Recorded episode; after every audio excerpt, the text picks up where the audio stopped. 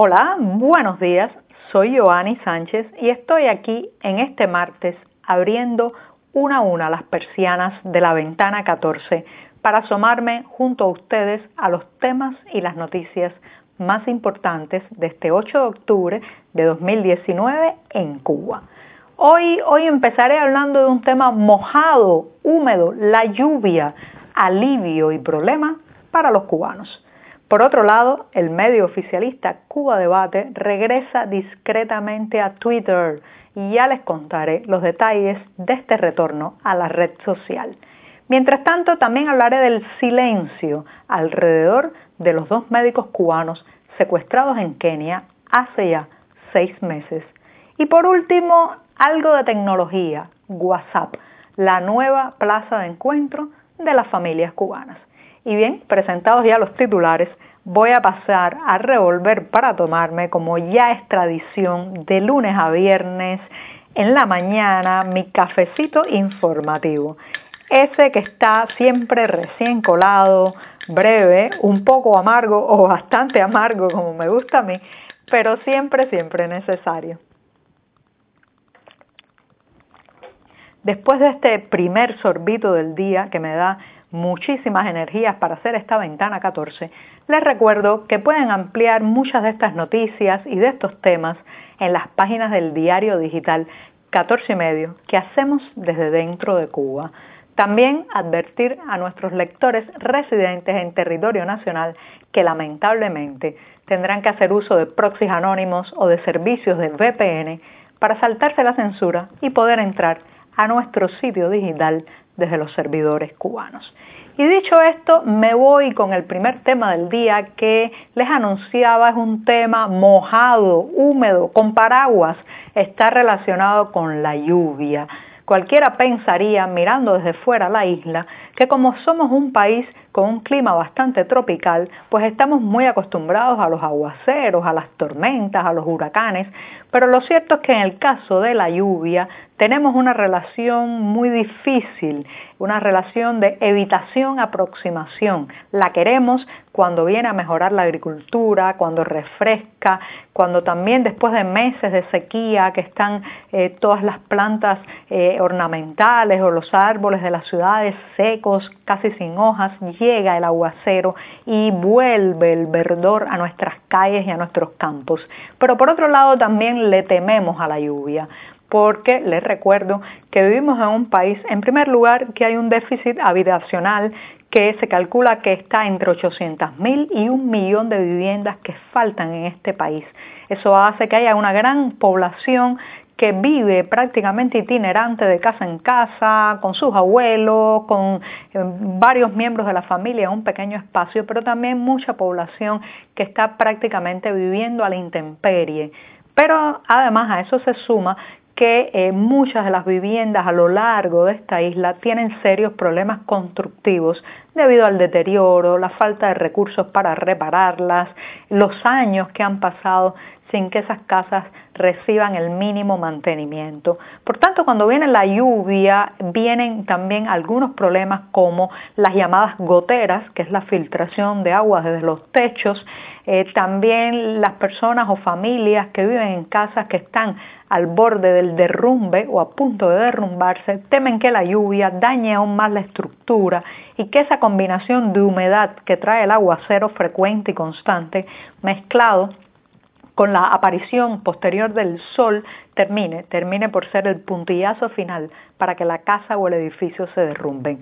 En estos días que hemos vivido eh, un proceso de lluvias a lo largo de todo el país, pero especialmente en la zona central y occidental, eh, hay muchas familias que están temiendo este tipo de situación de desplome, derrumbe, caída de parte o la totalidad de sus casas. En Holguín, por ejemplo, eh, sufrieron incluso fuertes inundaciones y en la capital cubana, en La Habana, hemos tenido días de lluvia permanente.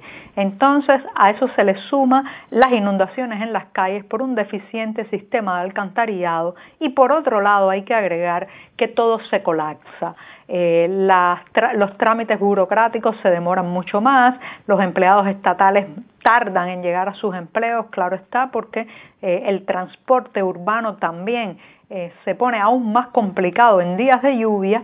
Muchos padres no mandan a los niños a la escuela, lo cual crea al final ciudadanos que cuando ven caer cuatro gotas del cielo dicen no voy a trabajar.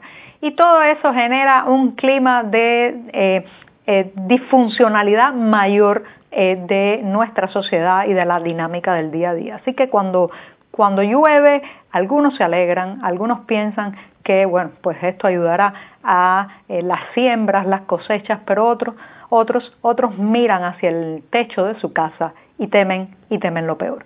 Y bien, con esto me voy al segundo tema que no tiene nada que ver con el anterior, está en el otro extremo del espectro informativo, la tecnología, no es la naturaleza como la lluvia, sino en este caso es la tecnología y especialmente en las redes sociales.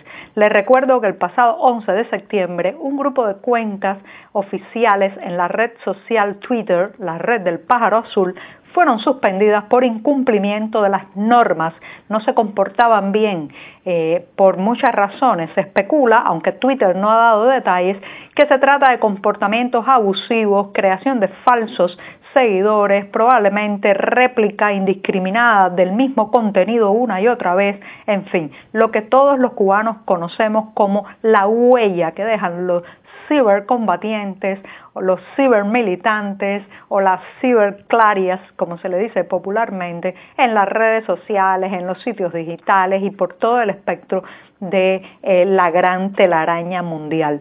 Una de las cuentas suspendidas ese 11 de septiembre fue la de Cuba Debate, un sitio oficialista que nació en medio del fragor de la batalla de ideas la batalla de ideas es el eufemismo oficial con que nombraron un aplastamiento, una avalancha de las ideas oficiales sobre, sobre las voces críticas, sobre eh, las tendencias eh, más bien de criterio libre que hay en la sociedad cubana. O sea que de batalla, batalla no tiene nada, porque solo se permite una de las partes, a una de las partes hablar, decir consignas, gritar y apabullar a la otra parte que no tiene derecho a acceder a los micrófonos de la prensa oficial, de la televisión, a unas pequeñas líneas a publicar en los periódicos nacionales que se financian, que se financian con el dinero del bolsillo de todos los cubanos. Pues bien, volviendo al tema, Cuba Debate, el portal oficialista nacido en medio de la batalla de ideas, fue uno de los afectados por la suspensión de su cuenta en la red social Twitter. Hasta el día de hoy esa cuenta no ha sido restablecida. Parece ser que las violaciones de las normas de Twitter que había llevado a cabo Cuba Debate eran bastante graves. Sin embargo, el sitio digital se defiende y dice que todo esto es una estrategia para callar su voz en Internet.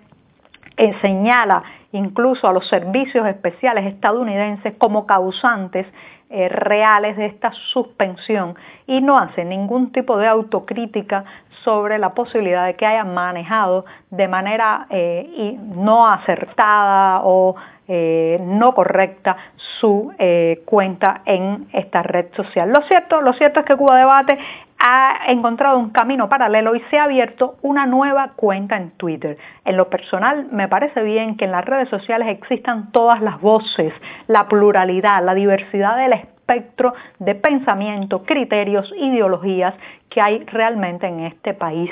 Por tanto, sí, bienvenido a Cuba Debate, de vuelta a Twitter, respeten las normas, pero por otro lado, debo advertir que esto es otra violación de las normas de Twitter porque eh, cuando eh, un internauta, una entidad, eh, sufre la suspensión de, de su cuenta, eh, pues eh, no puede, no puede abrirse una cuenta en paralelo para sortear la censura porque eso, eso eh, es una violación, como decía, de lo que está estipulado en esta red del pájaro azul. Así que vamos a ver cuánto dura la nueva cuenta, pero por el momento Cudebate está allí, solamente tiene hasta ahora 600 seguidores y espero, espero que ahora hayan aprendido la lección de que en las redes sociales uno no puede compartirse como se comporta en un acto de repudio, eh, agrediendo, gritando, aplastando. Las redes sociales también tienen normas de convivencia. Y bien, hablando de convivencia, me voy eh, a un tema que nos preocupa y que genera interrogantes en 11 millones de personas y unos cuantos más. ¿Qué ha pasado con los médicos cubanos que fueron secuestrados en abril pasado mientras trabajaban en Kenia. Estaban allí eh, en una misión oficial enviados desde la isla y estos dos médicos fueron secuestrados y trasladados a través de la frontera de Kenia hasta la vecina Somalia. Se trata de Acel Herrera y Landy Rodríguez. ¿Qué ha pasado? Que ya hace semanas no hay noticias oficiales, no hay nada publicado en la prensa nacional sobre estos dos galenos. Eh, ¿Qué pasa? Que el Ministerio de Salud Pública no da una información transparente, clara, pública de lo que está ocurriendo, si se está haciendo algún tipo de negociación, les eh, refresco eh, algo la historia, estos dos hombres fueron interceptados mientras viajaban en un vehículo tras un tiroteo en el que murió incluso uno de los policías que velaba por su seguridad, fueron secuestrados y trasladados a territorio somalí.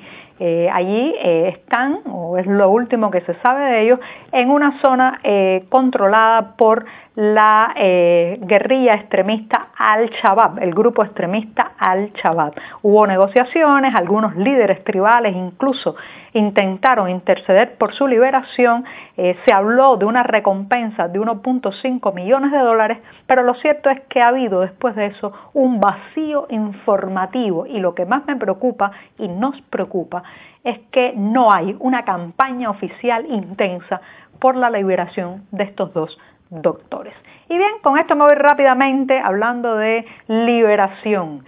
WhatsApp, esta herramienta de mensajería instantánea que ha ganado mucha fuerza en Cuba desde que en diciembre de 2018 se abriera por fin la posibilidad de conectarse a Internet desde los móviles. WhatsApp, WhatsApp ha venido a sustituir muchas cosas. ¿Por qué? Por su privacidad, eh, por su eh, capacidad de funcionar de una manera muy intuitiva y fácil, incluso para personas de la tercera edad es fácil comprender cómo funciona y ha venido a llenar eh, los espacios que teníamos antes con otras aplicaciones como IMO para por ejemplo, las videoconferencias. WhatsApp está siendo hoy no solamente el canal del activismo, del periodismo independiente, incluso del mercado informal, sino también el punto de encuentro y de contacto de las familias cubanas a un lado y otro del estrecho de la Florida o a un lado y otro del Atlántico. Entonces, eh, WhatsApp se está constituyendo ahora en un vínculo, en una conexión, en un camino donde nos sentimos un poco más seguros, porque al menos creemos que la policía política no escucha o no escucha tanto esa vía de WhatsApp. Nunca se sabe, pero lo cierto es que WhatsApp está ahora aquí y funciona. Funciona mucho mejor que el monopolio estatal ETEXA. Y con esto, con esto me despido esta mañana.